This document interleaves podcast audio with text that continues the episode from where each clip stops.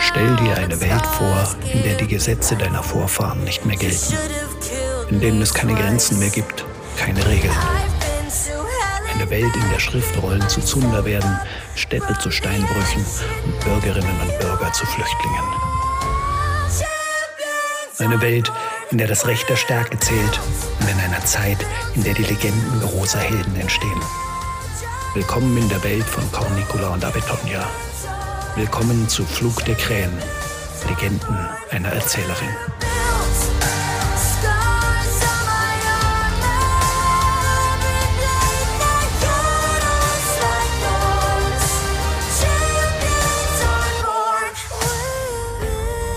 Anno Domini 468, Markt von Stanakum am Tag vor dem Beginn des Septembers. Glauben war noch nie so das meine. Ich mochte die Dinge, die gewiss sind. Dass auf den Winter der Frühling folgt und dass keine Hochwasser mehr kommen, wenn die Störche auf den Feldern klappern. Dass die Weizensaat 30 Tage nach dem letzten Schnee ausgebracht sein muss und dass eine Hochzeit ansteht, wenn in einem Haus zwei Monde lang die Magd keine Laken mehr im Fluss gewaschen hat. Solche Dinge gefielen mir. Ich beobachtete gerne und merkte mir vieles. An Zufälle hingegen mochte ich niemals glauben. Und so war ich mir sicher, dass es kein Zufall sein konnte, zwei so außergewöhnliche Menschen an einem Tag an ein und demselben Ort getroffen zu haben. Nun aber eilte ich wieder zur Stadt hinaus, zu dem kleinen Stück Land, das meine Tante gemeinsam mit zwei anderen Witwen bewirtschaften durfte.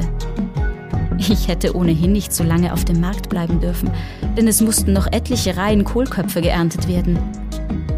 Eine Arbeit, die die drei Alten mit schmerzenden Rücken nur mühsam erledigen konnten und bei der sie auf meine Unterstützung durchaus angewiesen waren. Das war schließlich auch der Grund, warum die Schwester meiner Großmutter mich bei sich aufgenommen hatte.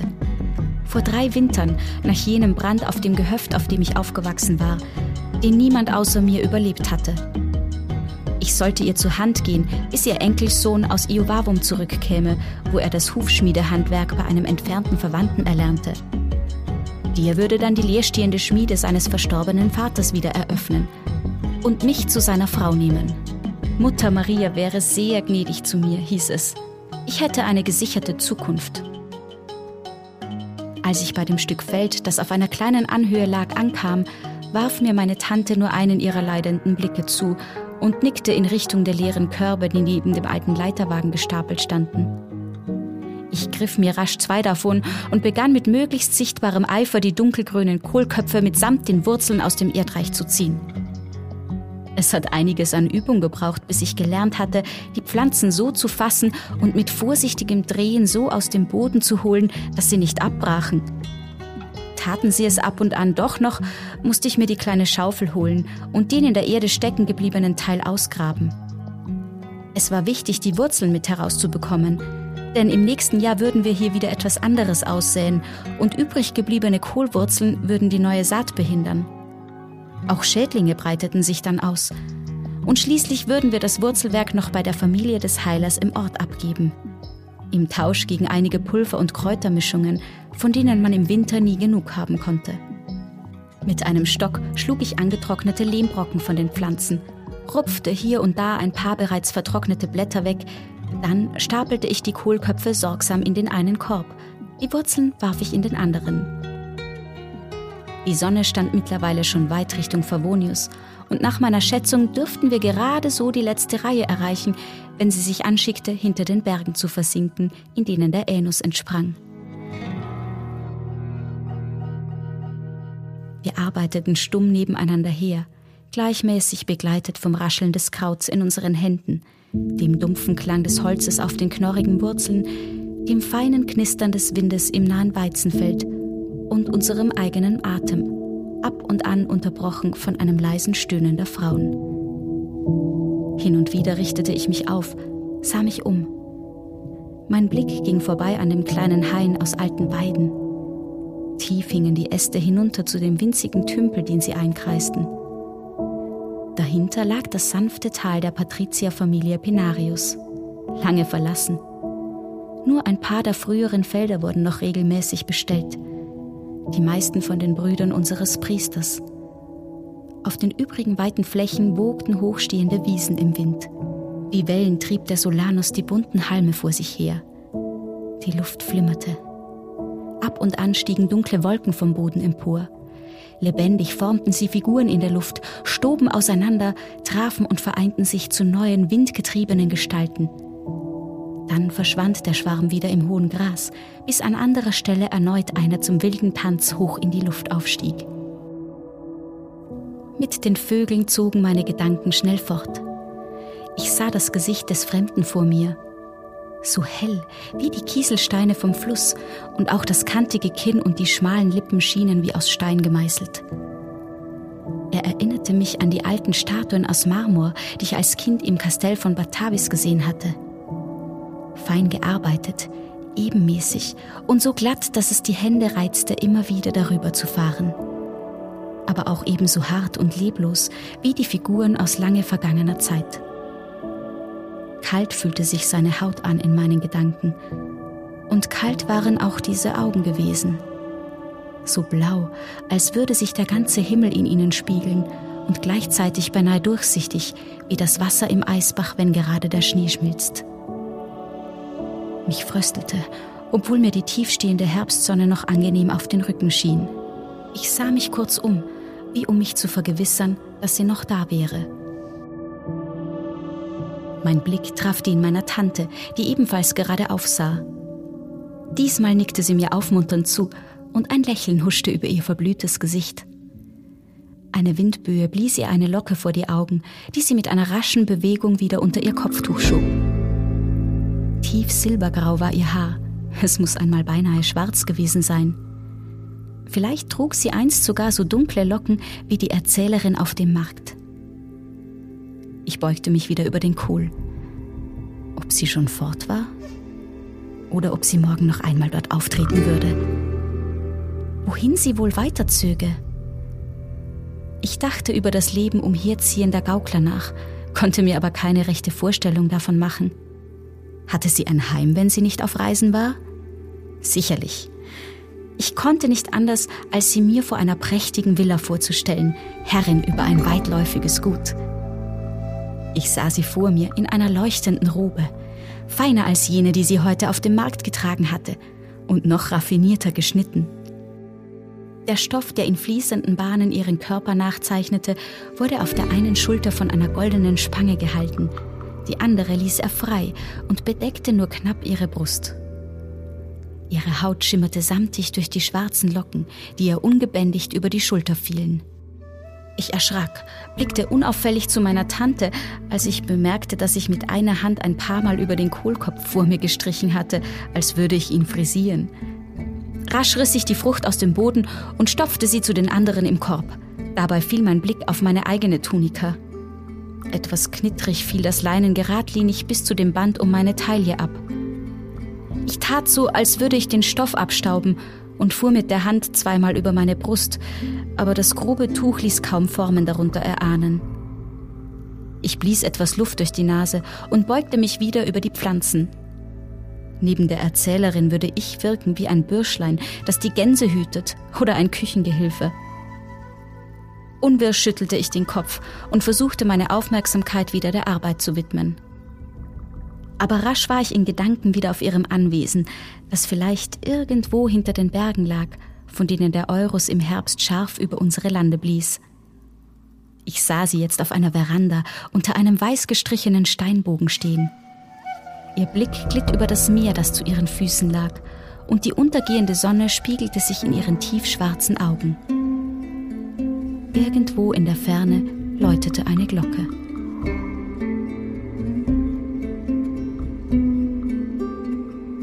Aber Tonja! Tonja! Erst als meine Tante mich bei den Schultern packte und immer wieder meinen Namen schrie, begriff ich, dass die Glockenschläge nicht von einem fernen Gutshof, sondern aus unserer Stadt heraufdrangen. Fragend sah ich sie an. Sie schließen das Tor. Schnell, wir müssen in die Stadt. Wer weiß, was passiert. Ich sprang auf, griff nach den Körben und wollte zu unserem Leiterwagen laufen. Lass das! Sie hielt mich an einem Ärmel fest. Schnell, sag ich doch, bevor das Tor zu ist. Lauf schon, los jetzt! Sie gab mir fast einen Schubs und ich gehorchte. Das Stadttor des Abends war etwas weniger als eine Meile von unserem Feld entfernt und von dort nicht zu sehen, da noch ein kleiner Hügel davor lag. Wir rannten den staubigen Feldweg entlang. Immer wieder schaute ich zurück, um zu sehen, ob die anderen mit mir mithielten. Sie rangen bereits nach Atem und ich verlangsamte mein Tempo. Dann hatte ich die Kuppe erreicht und konnte die Stadtmauer sehen. Mehrere Männer waren dort versammelt. Ich erkannte Speere und Schilde und die Wächter waren bereits dabei, das große Holzportal zu bewegen. Gerade wollte ich winken und ihnen zurufen, als mich ein Dröhnen herumfahren ließ. Der Horizont war nur noch Staub. Mit einem Mal schien die Erde zu zittern und ein entsetzliches Heulen und Klirren drang über die Senke. Ich sah meine Tante wild mit den Armen rudern, ihren Mund weit geöffnet, aber ihre Worte drangen nicht mehr bis zu mir. Ich wollte laufen, zu ihr, zum Tor. Ich konnte mich nicht bewegen. Dann sah ich sie stürzen. Sie schlug noch die Arme über den Kopf, bevor sie unter einer Welle aus Hufen versank. Plötzlich rannte ich wieder, bergab, ohne zu sehen, wohin. Staub brannte in meinen Augen, brannte in meiner Lunge. Ich hustete, spuckte. Ich stolperte. Etwas kam mir zwischen die Beine, umschlang meinen Körper. Ich fiel, überschlug mich. Wie ein Fisch zappelte ich in einem Netz. Braun, grau, grün. Farben flogen an mir vorbei. Rasend schnell wurde ich über den Boden geschleift. Ich krallte mich in die Maschen, die mich umfingen. Ich denke, ich schrie. Aber der Hufschlag um mich herum war so laut, dass ich mich selbst nicht hören konnte. Dann spürte ich einen dumpfen Schlag. Jegliche Luft entwich meiner Brust. Ohne noch etwas zu erkennen, fühlte ich, dass ich durch die Luft flog.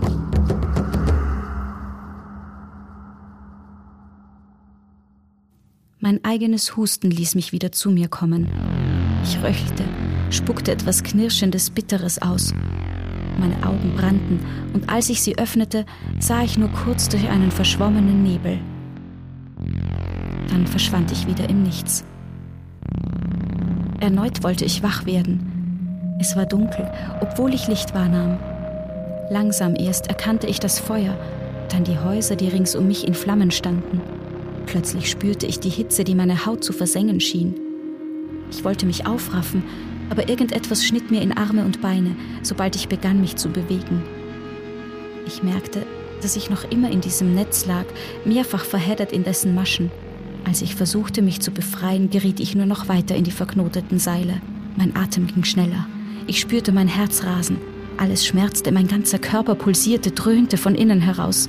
Ich blickte auf meine Arme und Beine, sah Fetzen meiner Tunika Dreck verklebt an meiner Haut. Dunkle Striemen überzogen meine Hände, genauso wie meinen Brustkorb. Tief atmend stemmte ich mich gegen die Panik. Mit einem Mal fiel mir die Stille auf. Zwar fauchten die Flammen und immer wieder hörte ich Holzbersten und Tonziegel scheppernd zu Boden fallen, aber kein menschlicher Laut, keine Stimmen, kein Schreien. Auch kein Kampfgetöse, keine Stiefelschritte oder klirrende Schwerter. Vorsichtig sah ich mich um und versuchte mich zu orientieren. Ich lag wohl direkt hinter dem Stadttor und vor mir der obere Brunnenplatz. Zwei Häuser brannten auf der linken Seite, ebenso rechts der alte Schober, in dem die Korbflechter ihre Schilfe trocknen ließen. Dicke Rußschwaden zogen von dort über den Platz, und erst nach einiger Zeit erkannte ich schemenhaft die Gestalten in dessen Mitte. Reiter hatten sich neben dem Brunnen postiert. Sie hielten lange Lanzen, die steil in die Luft ragten. Vor den Pferden schien ein einzelner Mann zu stehen. Auch der hielt etwas in der Hand, das ich jedoch nicht erkennen konnte. Plötzlich nahm ich eine Bewegung wahr. Ich kniff die Augen zusammen, ein leichter Windzug kam mir zu Hilfe und blies einige der Rauchschwaden auseinander. Jetzt sah ich vor den Reitern und dem Stehenden zwei Männer mit gesenkten Köpfen auf dem Boden knien. Und obwohl ich nicht hören konnte, ob und was dort gesprochen wurde, war mir aus irgendeinem Grund sofort klar. Sie verhandelten. Ich kann nicht sagen, wie lange dieses Bild scheinbarer Regungslosigkeit anhielt, mir erschien es wie eine Ewigkeit, in der ich hilflos auf dem rußigen Boden lag und in die Dunkelheit starrte, wartete, dass etwas geschieht. Irgendwann fielen mir die Augen zu, und ich erwachte erst, als ich mit einem heftigen Ruck in die Höhe gerissen wurde. Ich hörte, wie eine Klinge die Seile durchschnitt, die mich umwickelt hatten. Dann fasste mich eine Hand fest an einem Arm und zerrte mich in Richtung einer kleinen Menschenmenge, die nahe beim Brunnen stand. Im Näherkommen erkannte ich ein paar der Gesichter. Den jüngsten Sohn der Leinenweberfamilie, den Knecht des Wirts der großen Taverne und drei Tagelöhner, die stets den Fischern zur Hand gingen. Der Rest der Männer war mir höchstens einmal irgendwo über den Weg gelaufen. Ich wusste jedoch nicht, wer sie waren. Vor dieser Gruppe stand einer der großen Erntewegen, bis zur obersten Latte beladen. Ich sah Säcke und Amphoren und weiter unten standen einige Thronen. Pferde waren davor gespannt und vor diesen stand nochmal eine Gruppe von Menschen, die ich jedoch aus der Ferne und im flackernden Licht einiger Fackeln überhaupt nicht zu erkennen vermochte. Ich wagte nicht zu dem Mann aufzusehen, der mich schmerzhaft am Arm hielt und der jetzt rasch ein Stück Seil vom Boden aufhob und mit dessen Ende geschickt meine Hände zusammenband. Kaum war er fertig, als ein schriller Pfiff ertönte und sich zuerst der Wagen, dann die Männer vor mir langsam in Bewegung setzten.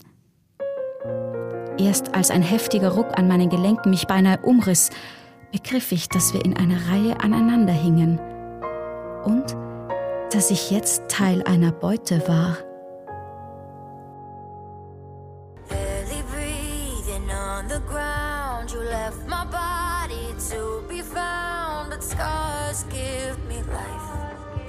Should have killed me twice.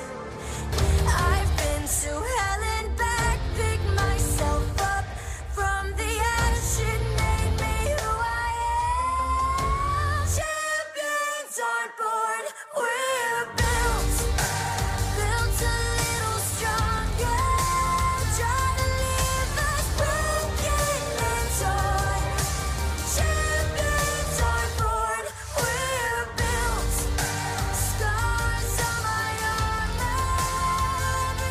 Flug der Krähen.